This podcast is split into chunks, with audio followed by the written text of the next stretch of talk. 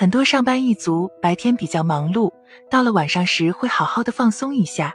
一些人在深夜喜欢玩手机，或是吃宵夜、喝酒、看电视剧、看小说、刷抖音等，不仅不觉得煎熬，反而会感觉很快乐。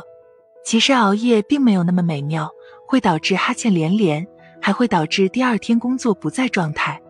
很多人都知道熬夜不好，会影响机体健康，还会影响到休息。但是怎样才算是熬夜呢？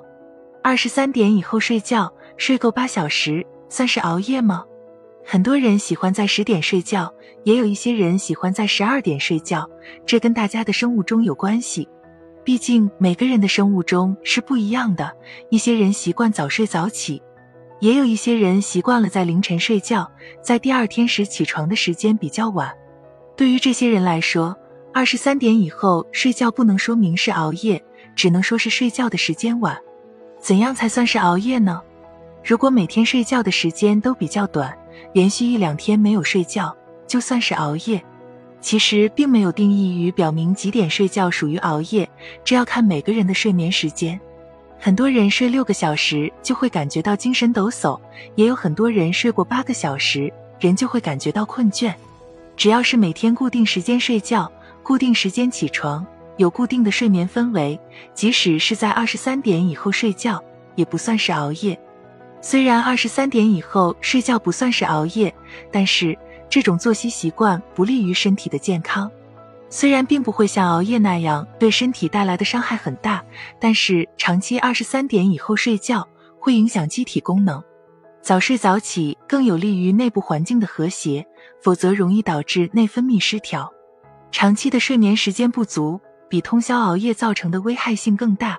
一般成年人的睡眠时间在八个小时左右，难道满足八个小时，不管睡多晚，对身体都没有影响吗？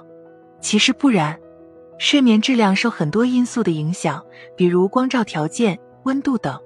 尤其是白天睡觉光照比较强，温度高会影响褪黑素的分泌，直接降低睡眠质量。所以说，即使是有规律的晚睡，又能保证八个小时，也不如早睡早起。所以建议大家最好是在晚上十一点之前睡觉。那如何判断一个人有没有睡够呢？很多人每天睡眠时间不足八个小时，但是精神和体力都是很充沛的，说明自己已经睡得很足。也有一些人每天的睡眠时间超过八个小时，仍有困意，觉得还想再睡一会儿。所以说，每个人的睡眠时间是不一样的，每个人的判断标准不一样，应该根据个人的情况进行判断。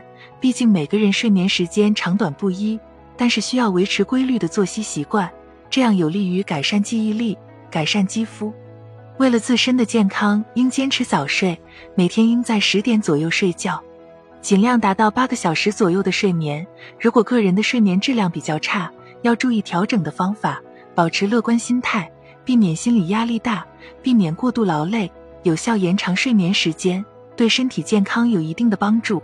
即使到了节假日或周末的时间，也不可放纵自己，以免改变生物钟。